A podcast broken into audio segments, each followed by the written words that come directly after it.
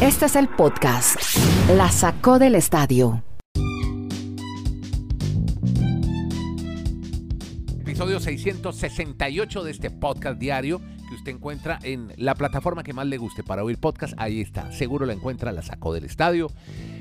Vamos a hablar hoy de deportes americanos, ligas americanas, con Kenneth Garay en Bristol, Connecticut, Dani Marulanda en la ciudad del Retiro, Colombia, Andrés Nieto los saluda de Santiago de Chile. Y hoy ponemos de hashtag estos nombres y estos rótulos, estas marcas, NFL divisional, vamos a hablar de Major League Baseball, abierto de Australia, Naomi Osaka, Cristian Garín, vamos a hablar también de LeBron James, Stephen Curry, All-Star, NBA All-Star, Antonio Brown, para seguir hablando un poco más de NFL, y de Dak Prescott, que se le fue la lengua y lo van a multar. Habló mal de los árbitros. Pero empecemos, ya se nos vienen los divisionales, hay expectativa, algo de nervios, hay intensidad, preocupación.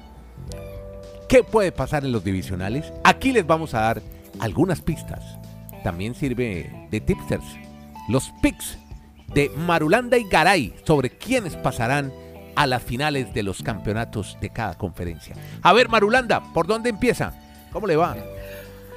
¿Qué tal Andrés? Abrazos para usted, para quienes, todos nuestros oyentes. Pues yo estoy muy entusiasmado porque normalmente se considera el fin de semana de los juegos divisionales como el mejor fin de semana de cada temporada en la NFL. Dada que normalmente los equipos que llegan allí, los ocho, todos tienen una leve opción o mucha opción de llegar a representar a cada conferencia en la final y por supuesto más adelante en el Super Bowl. O sea, en el papel siempre llegan equipos muy equiparados y yo creo que a diferencia de la semana pasada cuando hicimos el ejercicio con Garay y que en todo concordábamos y que pues a las personas si, si, si, fuéramos tipsters pues les hubiéramos hecho ganar dinero. Yo creo que este fin de semana vamos a estar en contra si vamos a mantener los pronósticos que ya hicimos con nuestros oyentes en el Twitter Space del día miércoles. Entonces arranquemos en orden si le parece, comencemos con, usted nos va dando la orden. Listo, vamos con el juego de mañana que será a las 4.30 hora de Colombia, hora del este de los Estados Unidos. Los Titanes reciben a los Bengals. Sí. ¿Qué puede pasar en ese partido? Kenny Garay, los saludo. Titanes Bengals. ¿Qué puede pasar en ese partido? ¿Cómo le va, hombre? ¿Cómo le va, don Andrés? Un fuerte abrazo de Alaska hasta la Patagonia, desde Arica hasta Punta Arenas. Con mucho gusto en la Sacó del Estadio Podcast. Gracias a toda la gente, cada vez somos más, que se sigue sumando y que bajan nuestros contenidos, principalmente si nos hacen el favor, totalmente gratis en Anchor y en Spreaker.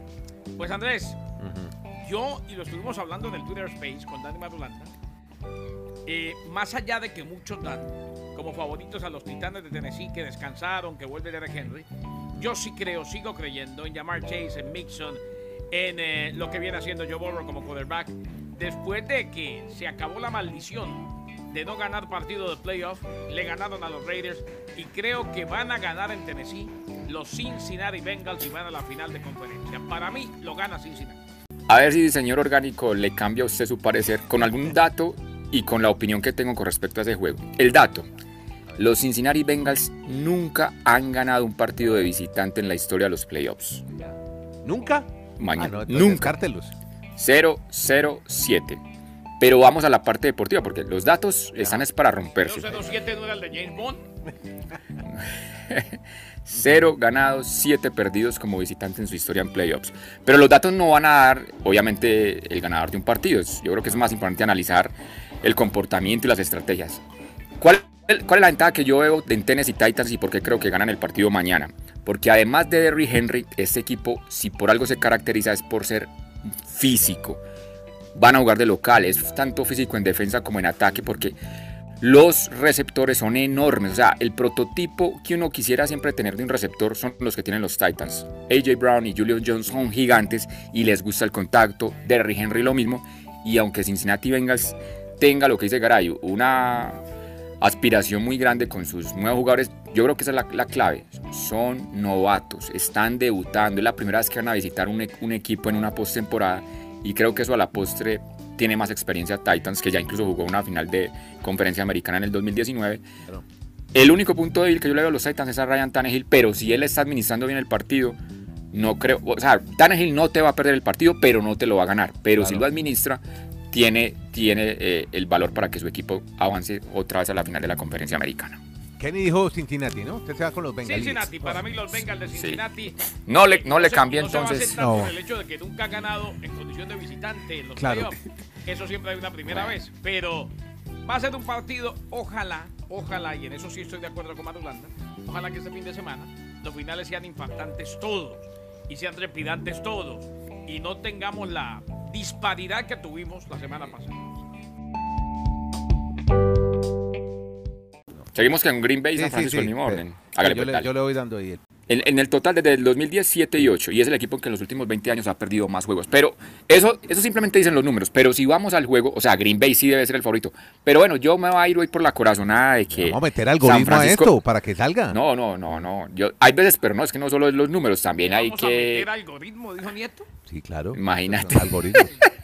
No, yo no la meto al algoritmo. Yo lo que le voy a meter es que si hay un equipo físico que le puede complicar un partido a, Green Bay, es San Francisco. Y creo que Divo Samuel es muy versátil. Es para mí el jugador más versátil que hay en un ataque en este momento en, en- en la NFL. Que la defensa le gusta el contacto, que va a golpear, tienen ataque terrestre. Yo diría que San Francisco es el equipo que puede dar la sorpresa y yo voy a apostar por ellos esta vez, aunque sea el menos favorito de todos. Usted también ve a San Francisco, que Nigaray compró. No, no. No, usted No. ve a los Packers también. Yo veo a los Green Bay Packers ganando en la Mofía, le entiendo lo de Divo Samuel. Eh, qué versatilidad, qué jugador. Pero creo que se acabó todo ya ante los Cowboys de Dallas para ellos. No va a pasar, no va a dejar pasar esa oportunidad de llegar a otra final de conferencia. Aaron Rodgers y este equipo de los Green Bay Packers. Un Rodgers que está escribiendo un capítulo espectacular en su carrera y que él aspira y tiene con qué a que no solamente se lleve el MVP como se lo va a llevar, sino que termine con victoria en el Super Bowl. Para mí lo ganan los Green Bay Packers. Perfecto. Uy, no, están súper divididos ustedes. Y mire, las cuotas hoy favorecen Total. en este momento las Bay. apuestas a Green Bay Packers, exacto, es la Sí, más sí, bajita. Está en 1.42, 305 está pagando los San Francisco 49ers. ¿Sabe qué es lo bueno de estas casas de apuestas? Que a usted le incluyen el resultado con la prórroga incluida, es decir, si vamos a overtime.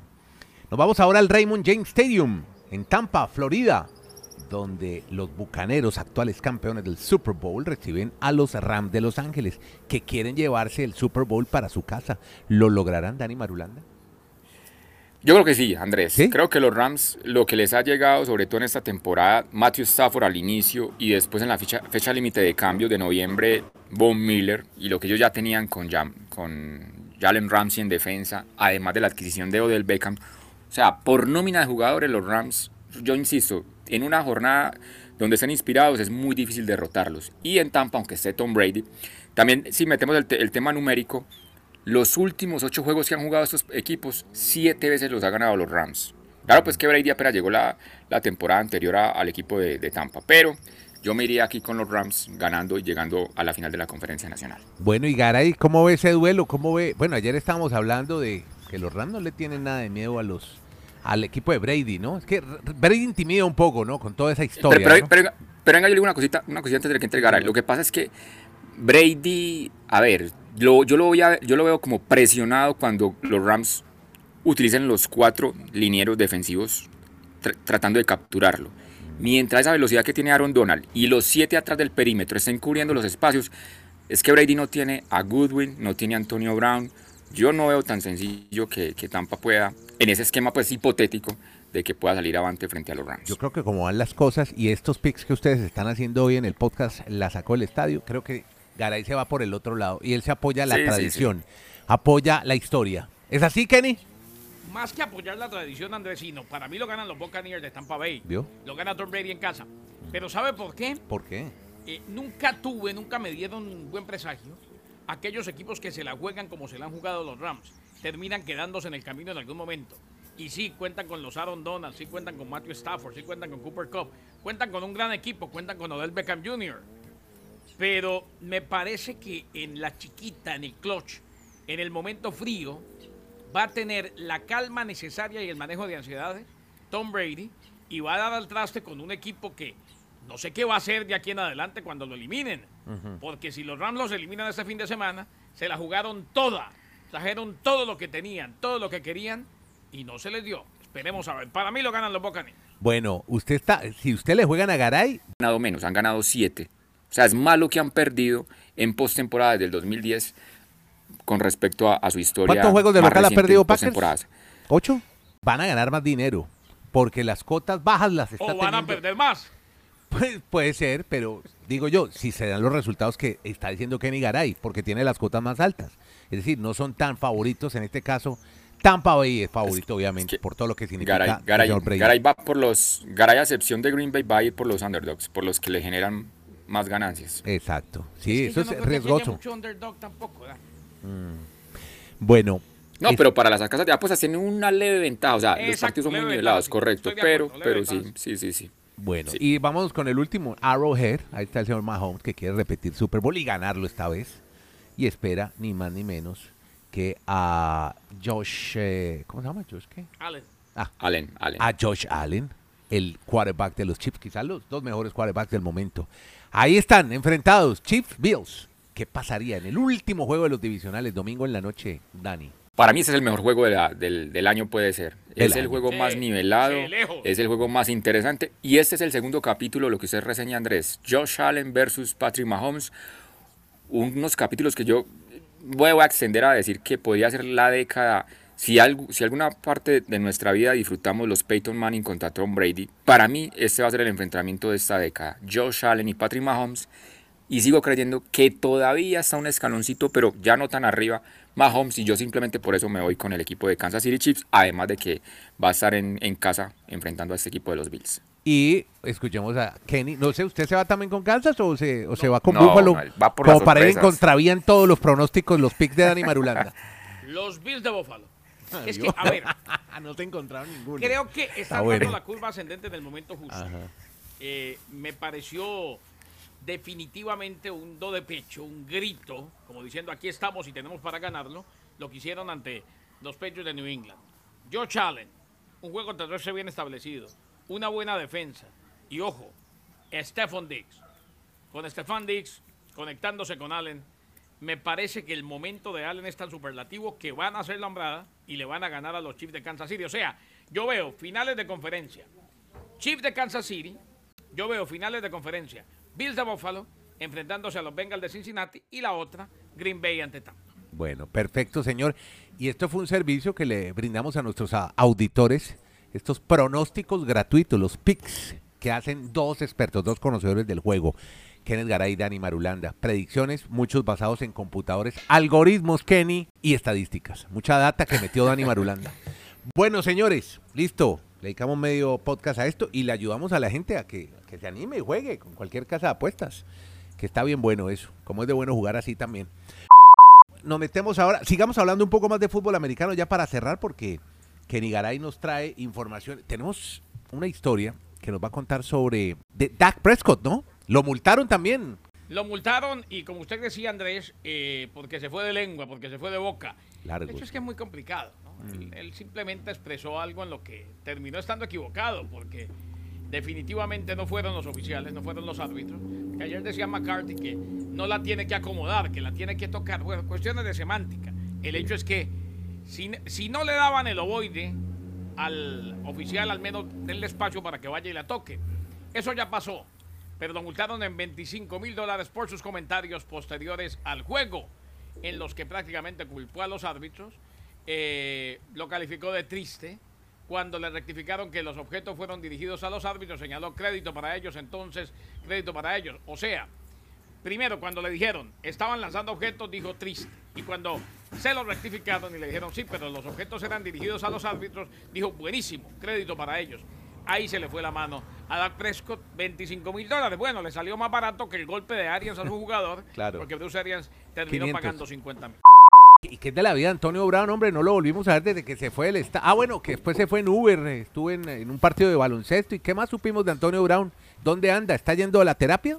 Eh, no, si ¿No? dice que él no tiene ¿No? ningún problema mental. Ah, mire usted. Y Está sano. ojo, eh, al menos esto es lo que cree y lo cree con toda la convicción.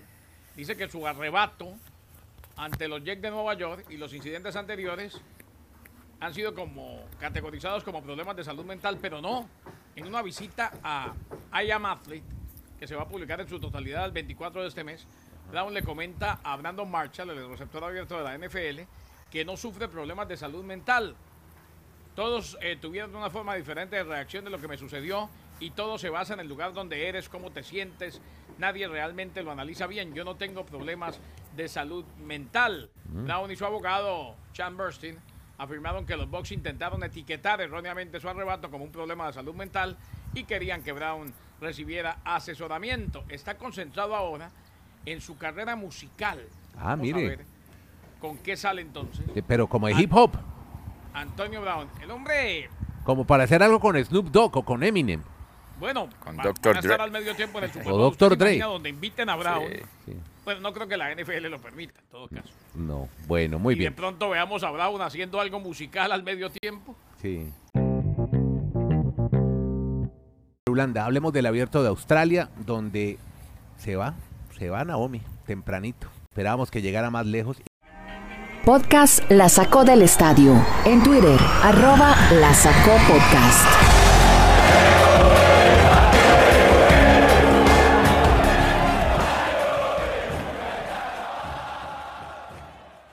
Venga, Dani, hablemos de golf un rato porque tenemos ya eh, torneo 2022 PGA y hay dos colombianos presentes. ¿Quiénes son? Sí, es, es el primer torneo de este 2022 donde tenemos los dos colombianos en acción, tanto a Camilo Villegas como a Sebastián Muñoz, el American Express, que se juega en la Quinta California.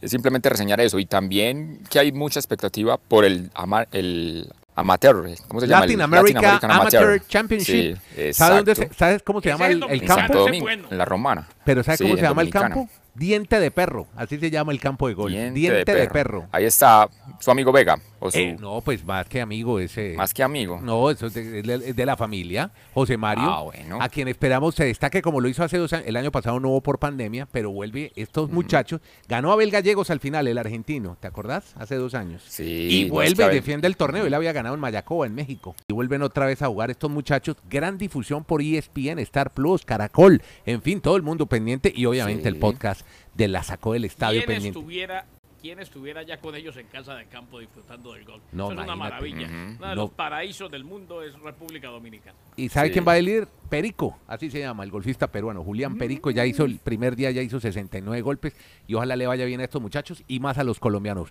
Vamos, José Mario, Bueno, se un puede. a Pericles. Ahí va José No, Mario Pericles Vega. no. Muy bien por él. Muy bien por y José me Mario Vega. contó mi sobrina, Paulina, Sí. que, que vive en San Andrews, en Escocia, que en mayo les dijeron a todos los estudiantes, ¿saben qué? Los necesitamos un mesecito fuera de San Andrews. ¿Por qué? Porque necesitamos hacer el British Open. Y vienen muchos golfistas y muchos turistas y les dicen a los estudiantes que, que si se pueden ir a otros sitios para, porque la ciudad es muy chiquitica, es un pueblo muy chiquito y con tanto, tanta gente ¿Ah, hay un impacto. ¿Cómo? No, no, les dice porque que si se pueden desplazar hasta sus, hasta sus casas de origen Lo que- en mayo. Le- Lo que pasa que- mes, le digo con mucho gusto, pero maestro, Mm. al mismo estándar que vivo acá, ¿no? Ah, claro. Sí. o- No, lo que, lo que o pasa es que los, gol- los golfistas, los golfistas acostumbran en los medios a rentar lugares aledaños al Ah, campo. también, Entonces, ahí se hacen un mucha de esa también. gente, o sea, es como sacar la gente del pueblo que es que llegamos nosotros al torneo y cuando se acaba el torneo vuelvan. Exacto. Pero hay, hay, un- hay de por medio mucho, mucho dinero en juego Airbnb para ahí. ambas ¿No ve partes. le Sí, señor. con el apartamento del poblado? Claro, cuando hay torneos, campeonatos en el poblado. Bueno, No, muchachos, pues, muchas gracias a todos. El, mag- el magnate del llega el magnate del golfito en el retiro.